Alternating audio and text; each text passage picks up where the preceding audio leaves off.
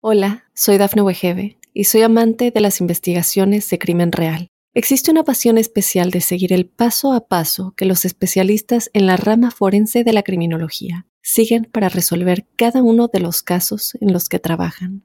Si tú, como yo, eres una de las personas que encuentran fascinante escuchar este tipo de investigaciones, te invito a escuchar el podcast Trazos Criminales con la experta en perfilación criminal, Laura Quiñones Orquiza en tu plataforma de audio favorita. Óyenos audio. Advertencia. El siguiente episodio tiene contenido que puede molestar la sensibilidad de algunas personas. Bienvenidos a Pasión que Mata. Una mujer llamada la Madre del Fin del Mundo. Una secta catastrófica, creencias apocalípticas, la existencia de zombies, y muchos muertos. Uno de los casos más largos y misteriosos de los últimos años en Estados Unidos. El oscuro caso de la mujer de la madre de Aidao. Una historia que conmocionó a los Estados Unidos y al mundo. ¿Qué fue lo que ocurrió de verdad? ¿Y qué ritos satánicos llevó adelante esta madre? ¿Qué pensaba de las almas? ¿Y para cuándo esperaba la segunda llegada de Jesús? Esta es la verdad sobre la vida de Lori Vallow.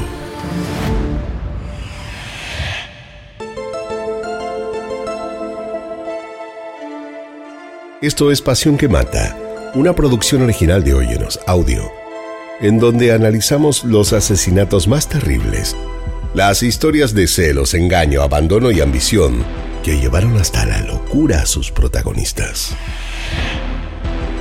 En el episodio de hoy, hablaremos del extraño caso de Lori Soy Fabián Carabajal. Bienvenidos.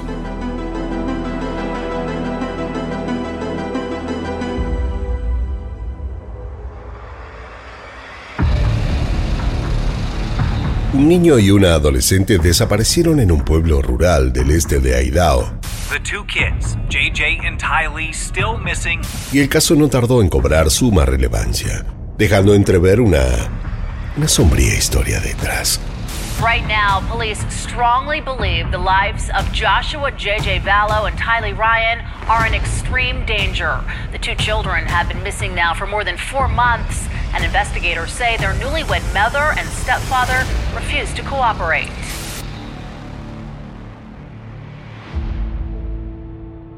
Los abuelos de Yeye, de apenas siete años, vivían lejos de su nieto en Luisiana y se sentían cada día más preocupados por él. Su madre, Lori Ballow, les tenía cortada la comunicación hacía meses. Desde que el hijo de ellos y padre del niño fue asesinado, Lori, la madre del pequeño, decidió mudarse de ciudad sin dar explicaciones a nadie.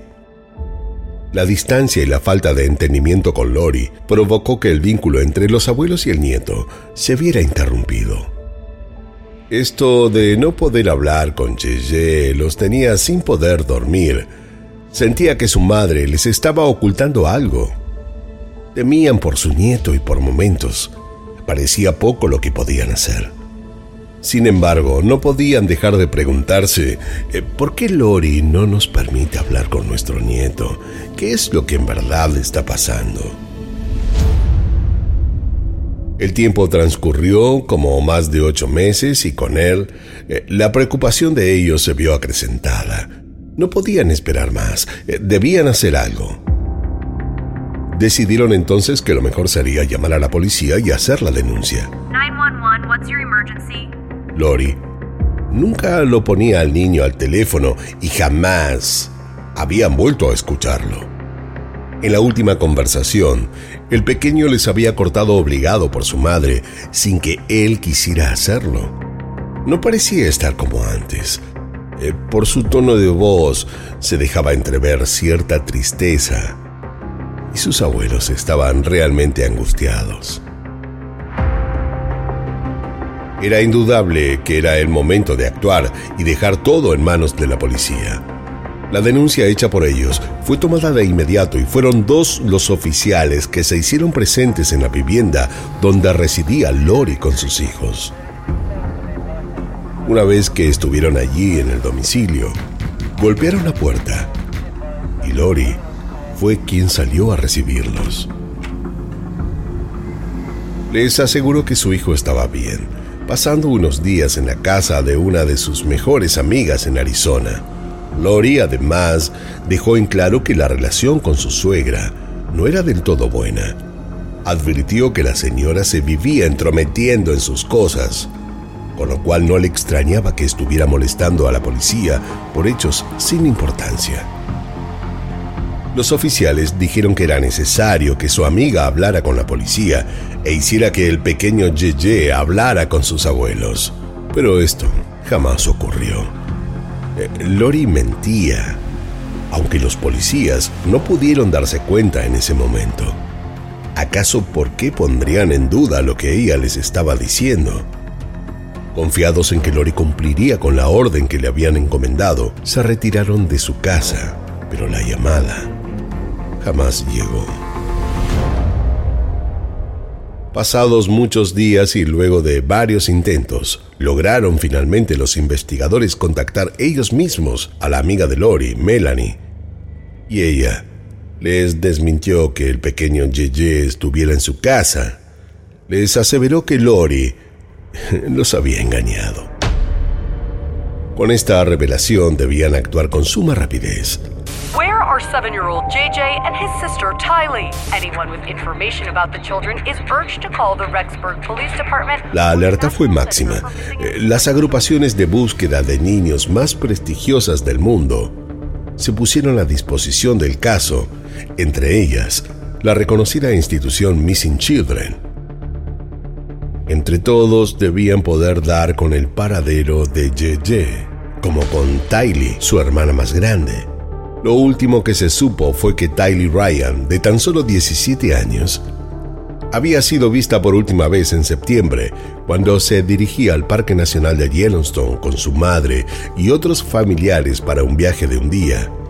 Y JJ había sido visto por funcionarios escolares algunos días después. La búsqueda de estos niños fue exhaustiva, además de que involucró a varios estados. Con diligencia y en un arduo trabajo en equipo, las dependencias de investigación se pusieron a trabajar en el caso y la situación cobró interés nacional. Un país entero estaba buscando. La gente convocó a grupos de oración. Los medios no cesaron de poner la foto de los niños buscados. Su imagen estaba por todos lados, para que alguien que los pudiera haber visto se acercara a dar información. Finalmente, en junio del año 2022, ambos fueron encontrados, muertos y enterrados en el patio trasero de una casa en el este de Idaho. Police in Idaho confirmed today what relatives have been saying about human remains uncovered earlier this week. Today, the Rexburg Police Department confirmed the two sets of remains found earlier this week are in fact Lori Daybell's two children. Hola, soy Dafne Wegebe y soy amante de las investigaciones de crimen real. Existe una pasión especial de seguir el paso a paso que los especialistas en la rama forense de la criminología siguen para resolver cada uno de los casos en los que trabajan. Si tú, como yo, eres una de las personas que encuentran fascinante escuchar este tipo de investigaciones, te invito a escuchar el podcast Trazos Criminales con la experta en perfilación criminal, Laura Quiñones Orquiza, en tu plataforma de audio favorita. Pero, ¿quién era Lori además de ser la madre de los niños desaparecidos? Lori Cox había nacido el 26 de junio del año 1973 en San Bernardino, California. Tenía dos hermanos, Alexander y Summer. Sus padres eran sumamente religiosos y pertenecían a una agrupación mormona de su ciudad. Su infancia había sido normal, contando con un gran apoyo familiar. Siempre había sido aplicada en sus estudios y muy cercana a su grupo de amigas con quienes solía estar fuera del horario escolar. Cuando Lori se convirtió en mujer, su belleza resultó despampanante. Eh, medía un metro setenta y siete y sus curvas le sacaban más de un suspiro a quien la tuviera cerca. Pero a ella, esto parecía no importarle demasiado, aunque siempre supo hacer un buen uso de su sensualidad. Lori siempre hizo con su vida todo lo que quiso, desde ser la reina de belleza de un afamado certamen, concursar en un programa de televisión, hasta convertirse en una peluquera profesional. Tenía un encanto mágico para los hombres. Lograba dejarlos absolutamente hechizados. Y aunque si bien es cierto que tuvo un numeral de romances, eh, eh, le costó sentirse enamorada. Y una vez que dio ese primer salto, llegó a casarse hasta cinco veces. Su primer esposo fue William La Gioia, con quien tuvo un hijo, Colby, pero al tiempo la relación dejó de funcionar y cada uno siguió por su lado. Sin embargo, no estaba con ganas de quedarse sola y esto hizo que conociera a otro hombre que le despertó un gran interés y este fue Joseph Ryan. Cuando se casó con su tercer esposo, Joseph Ryan, Colby recibió el apellido de Ryan. La pareja se mostraba feliz en público, tanto como puertas adentro y de la reunión entre ellos, y ya entrado el año 2002, nació Tyler Ryan. Pero al tiempo comenzaron los problemas, si bien intentaron superarlos, no lo lograron y decidieron separarse. Sin embargo, fracasar en el amor no le hizo desistir de intentar seguir armando pareja. Y como era de esperarse, esta mujer hermosa se volvió a enamorar. El beneficiario fue Charles Vallow y prontamente se casaron. La felicidad por fin parecía haber llegado a su vida para quedarse y fue tan así que en el año 2014 la pareja de común acuerdo decidió que sería bueno adoptar a un sobrino nieto de Charles, Joshua Gege, que había nacido en el año 2012 el pequeño se incorporó muy fácilmente a la familia, más allá de su problema de autismo. El niño había estado a cargo de sus abuelos biológicos, Kay Ballow, hermana de Charles y Larry Woodcock, pero como Kay y Larry eran mayores de edad, Charles y Lori se habían ofrecido para adoptarlo legalmente bajo la promesa que ellos se encargarían del niño y lo ayudarían denodadamente en su recuperación. Pero cuando ya parecía que no ocurrirían más sobresaltos, la vida de Lori cambió rotundamente gracias a que conoció los libros y el trabajo de Chad Dayball, quien decía ser un estudioso del fin del mundo, con muchos libros ya publicados. Durante esos años, Lori comenzó a leer cuanto artículo o libro tuviera cerca sobre el fin del mundo hasta que se terminó convirtiendo en una más de sus tantas fanáticas. Estas nuevas ideas hicieron mella en ella al punto de que su manera de actuar se vio modificada. Sus creencias eh, se volvieron día a día más extremas, ya no era la misma de antes y dejó de frecuentar a sus viejas amistades. Chad hacía referencia en sus textos sobre algo así como un sistema de clasificación de luz y oscuridad. Esta era su manera de encasillar las almas de los espíritus de las personas que los rodeaban. Y Lori estaba totalmente de acuerdo. Descubrir la existencia de Chad había sido toda una revolución en la vida de Lori. Chad, además, manifestaba su creencia de que algunas personas eran zombies y la única forma de lograr deshacerse de los zombies era matándolos. Más leía sus trabajos, más apasionada se sentía por su obra y su labor. La vida de Lori entonces pegó un giro de 180 grados ya no estaba casi en la casa y solo se ocupaba de pasar el tiempo con los integrantes de la nueva agrupación a la que se había unido. Estaba de lleno dedicada a trabajar en la causa de ayudar a la gente en la preparación espiritual de la segunda llegada de Jesucristo, en la que ellos creían. Lejos Había quedado la madre abnegada y siempre dispuesta a estar en su casa para compartir y guiar a sus hijos. Lori se había alejado de su vida familiar y apenas pasaba tiempo en el hogar y cuando estaba, se sentaba sola a leer o a rezar. Ya no era la misma de antes. Su matrimonio comenzó a estropearse, pero cuando Charles le intentaba hacer saber su descontento, ella se ponía furiosa y le insistía con que nadie la alejaría de su misión.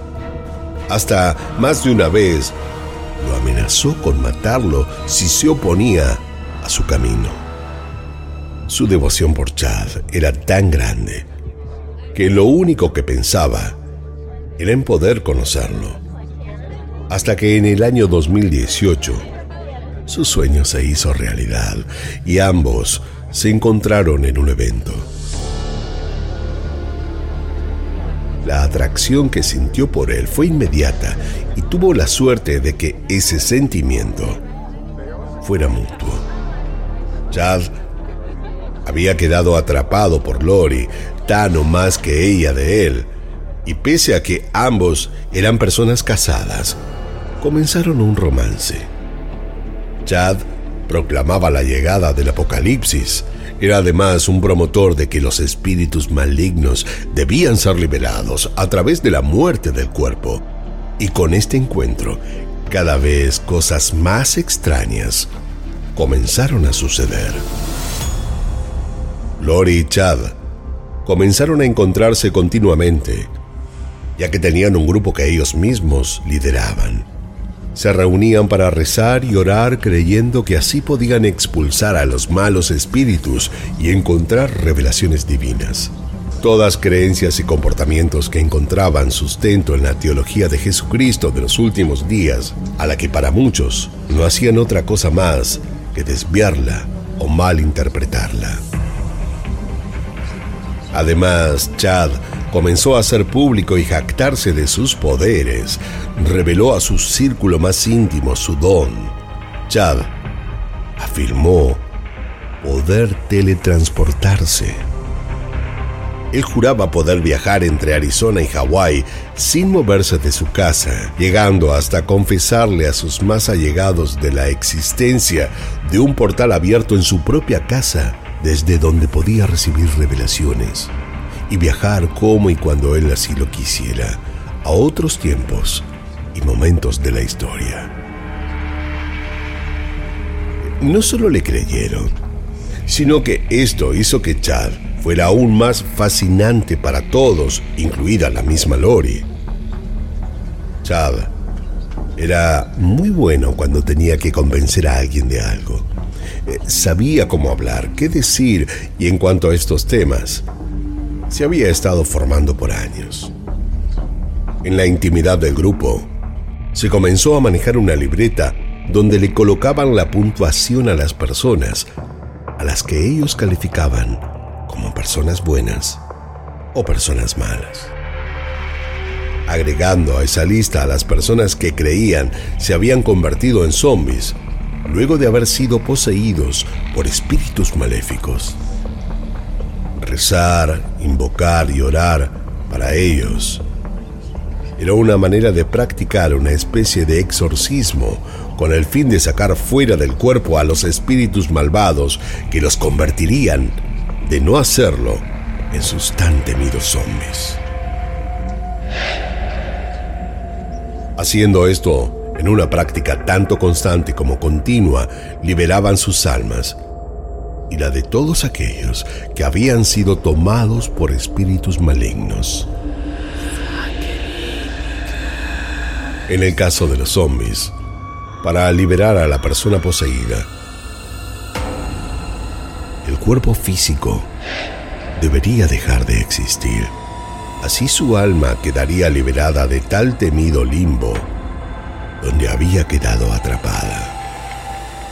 Y tanto para Chad como para Lori, JJ y Tylee se habían convertido en zombies y frente a esta situación empezaron a pensar que era necesario hacer algo.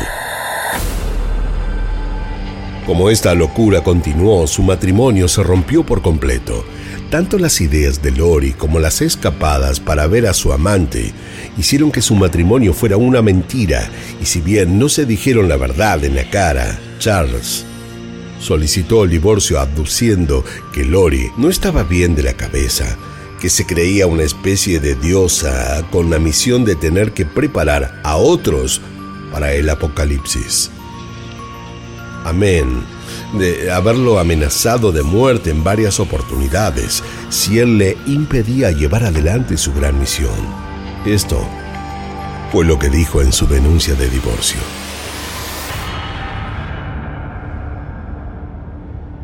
Pero luego de esto y a los pocos meses de presentado el divorcio, un hecho tan confuso como trágico atravesó la vida de todos.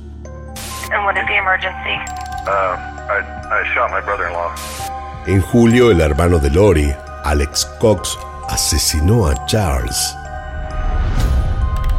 abduciendo que había sido en legítima defensa, ya que según él, Charles irrumpió en la casa amenazándolo con golpearlo con un bate de béisbol si no podía llevarse a su hijo JJ.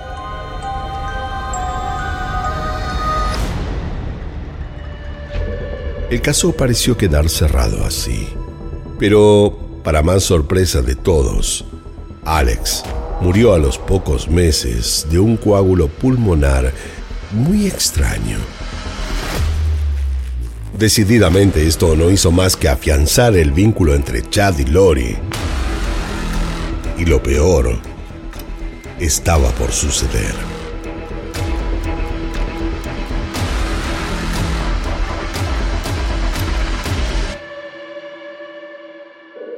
Hola, soy Dafne Wegebe y soy amante de las investigaciones de crimen real. Existe una pasión especial de seguir el paso a paso que los especialistas en la rama forense de la criminología siguen para resolver cada uno de los casos en los que trabajan. Si tú, como yo, eres una de las personas que encuentran fascinante escuchar este tipo de investigaciones, te invito a escuchar el podcast Trazos Criminales con la experta en perfilación criminal, Laura Quiñones Orquiza en tu plataforma de audio favorita. Su vida había dado un vuelco absoluto. Frente a esto, Lori tomó la decisión de mudarse de ciudad para estar más cerca de Chad y así poder tener más tiempo juntos. Lejos de sentirse triste por la pérdida reciente tanto de su hermano como de su ex marido, decidió que lo mejor para ella y sus hijos sería mudarse a la ciudad de Rexburg, Idaho, donde Chad vivía, sin importarle que podrían llegar a sentir sus hijos. Concentrarse en su labor dentro del grupo, convocar a más personas y hacer crecer la palabra de Chad por el mundo, fue a lo que decidió dedicar su tiempo. Pero, ¿quién era el autor de estas teorías? Eh, ¿Quién era este hombre del cual Lori se había enamorado tanto? Chad Dable tenía un poco más de 54 años y era un escritor que se autopublicaba sus propios libros. Él escribía teorías sobre el fin del mundo basadas supuestamente en las enseñanzas de la Iglesia de Jesucristo de los Santos de los últimos días. Trabajaba como sacristán diariamente en un cementerio y en sus tiempos libres hacía un podcast que él mismo dirigía sobre las enseñanzas del fin del mundo, dando a conocer sus teorías y difundiendo la publicación de sus propios libros. Y lo cierto es que no le iba nada mal. Muchos oyentes seguían su show a diario y sus ideas parecían encontrar un lugar dentro de la sociedad. Su esposa Tammy, con quien se casó en el año 1990, era su fiel compañera y junto a ella se habían embarcado en la aventura de crear su propia compañía, Spring Creek Book Company, para poder así publicar sus propios libros. Tammy lo seguía en todo. Amaba a su marido más que a sí misma y era la primera que había creído profundamente en él. Juntos habían logrado armar una hermosa familia y para ese entonces eran padres de cinco hermosos niños. Por el año 2015, cuando el trabajo de Chad comenzó a crecer y tener mayor notoriedad pública, ellos decidieron que era el momento de mudarse y se fueron a vivir a Salem, Idaho. Tammy estaba absolutamente fuera de poder pensar en que su marido le era infiel. Jamás llegó a desconfiar que Chad pudiera tener algo con Lori. Pero aunque ella no sospechara nada, Lori y Chad no estaban contentos con vivir un amor a medias y para eso Tammy debería morir. Antes de hacer nada, Chad aumentó la póliza del seguro de vida de su esposa y unos meses luego, Tammy fallecía extrañamente en su casa. Esa amorosa y activa madre de cinco niños y bibliotecaria escolar había muerto. Y para todos, lo había hecho de forma natural. Solo tiempo después se pudo comprobar que había fallecido por una asfixia que había sido provocada. Pero su muerte en ese momento no generó sospechas y pasadas dos semanas de su muerte, Chavi y Lori contrajeron matrimonio. Lo cierto es que cuatro de las personas que ellos mismos habían descrito como zombies terminaron muertas. Charles, JJ, Tylee y Tammy. La investigación por la búsqueda de los niños continuó hasta que finalmente, luego de un arduo rastrillaje policial y pasado casi un año, los cuerpos de Tylee Joshua fueron encontrados sin vida, enterrados en el patio trasero de la casa de Chad. Tonight, a nationwide search for two missing children has come to a gruesome end. Right now, we are following breaking news in Idaho, where Rexburg police say human remains have been discovered on Chad Daybell's property. Habiendo un centenar de pruebas que inculpaban de estos crímenes a Chad y Lori. Cuando encontraron los cuerpos, los niños no estaban solos. Estaban enterrados junto a varias mascotas. El escenario era demoledor. Solo la más absoluta locura les permitió hacer lo que hicieron. Con los cuerpos de los niños y de los animales, habían realizado ritos satánicos. El cuerpo de Tylee había sido desmembrado y quemado hasta el punto en que quedó casi irreconocible. Y su causa de muerte no se pudo determinar con precisión, aunque suponen los peritos que murió por asfixia, aunque las marcas en su pelvis mostraban que también habían sido profundamente apuñalada. En tanto, el cuerpo de Yeye estaba en bolsas de plástico y con cintas adhesivas sobre su cabeza. Las evidencias revelaron que Yeye luchó por su vida lo que más pudo, hasta que luego, inevitablemente, dejó de respirar y su corazón no tuvo más opción que la dejar de latir. Así, de esta espantosa forma, el niño se fue de este mundo.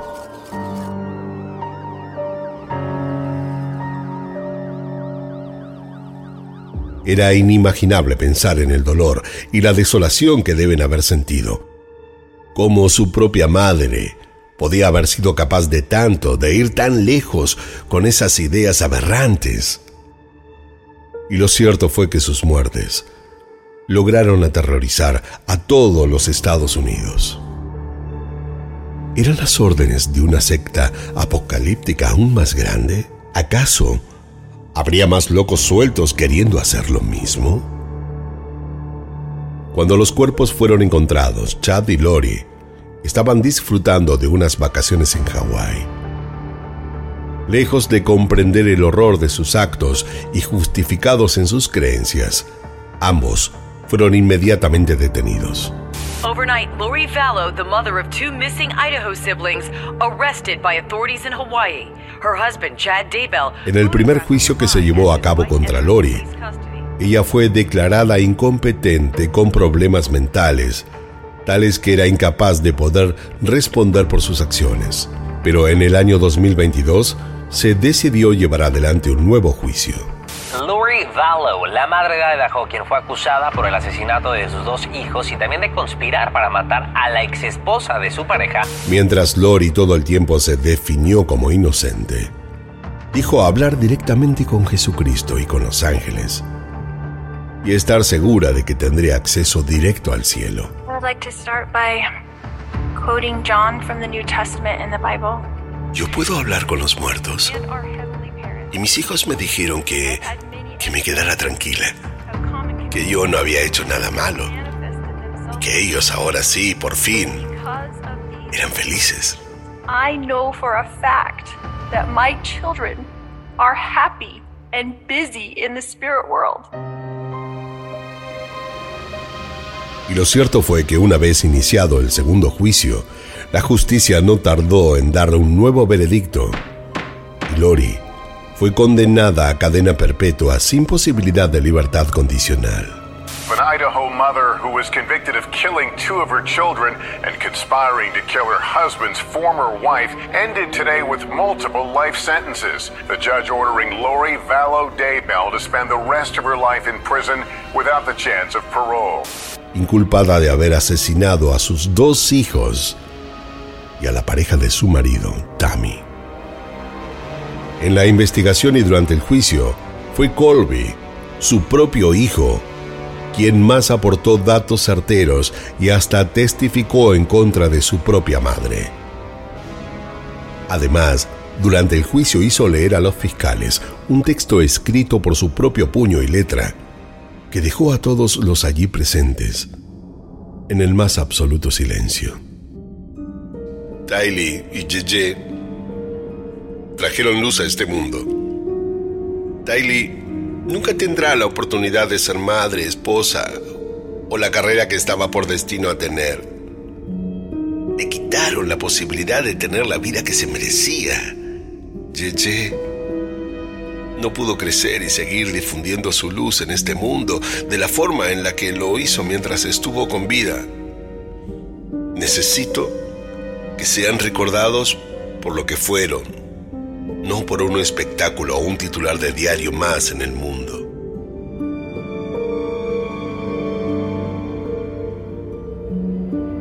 La angustia de todos fue inmensa. Colby estaba devastado mientras su madre continuaba defendiéndose de su accionar, sintiéndose inocente. Hasta el mismo juez se permitió decir unas palabras mirando a los ojos a Lori cuando empezaba a dar su veredicto. Usted ha cometido el delito más grave. El tipo de asesinato que nadie puede imaginar que una madre asesine a sus propios hijos, porque eso es lo que usted hizo. Usted... Usted no merece el perdón de Dios. Aunque a Lori no parecieron conmoverla en lo más mínimo estas palabras. Ella, que vestía un vestido negro más bien sencillo, sin maquillaje y a cara lavada, no mostró ninguna expresión. Su rostro no dijo nada. Tampoco hizo algún comentario y menos aún derramó lágrimas, mientras todos a su alrededor sí lo hacían. Ella está ahora en prisión, pagando su condena y Chad Dybel espera en la cárcel para ser juzgado recién en abril del año 2024. Continúa declarándose inocente mientras la hermana de Tammy, Samantha William, les dijo a ambos, mirándolos a la cara. Espero que en prisión y de por vida, los dos puedan vivir su real apocalipsis. Eso es lo que en verdad les deseo.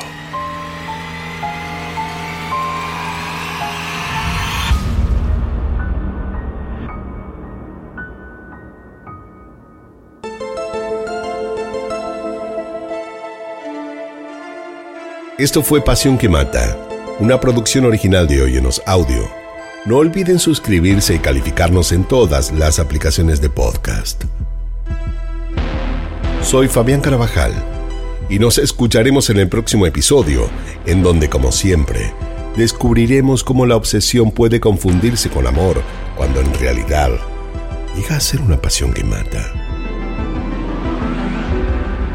En la narración Fabián Carabajal, producción ejecutiva Dafne Wigebe, guion y producción Débora Montaner, edición y montaje Fabián Carabajal Diego Arce, música original Jano Joel.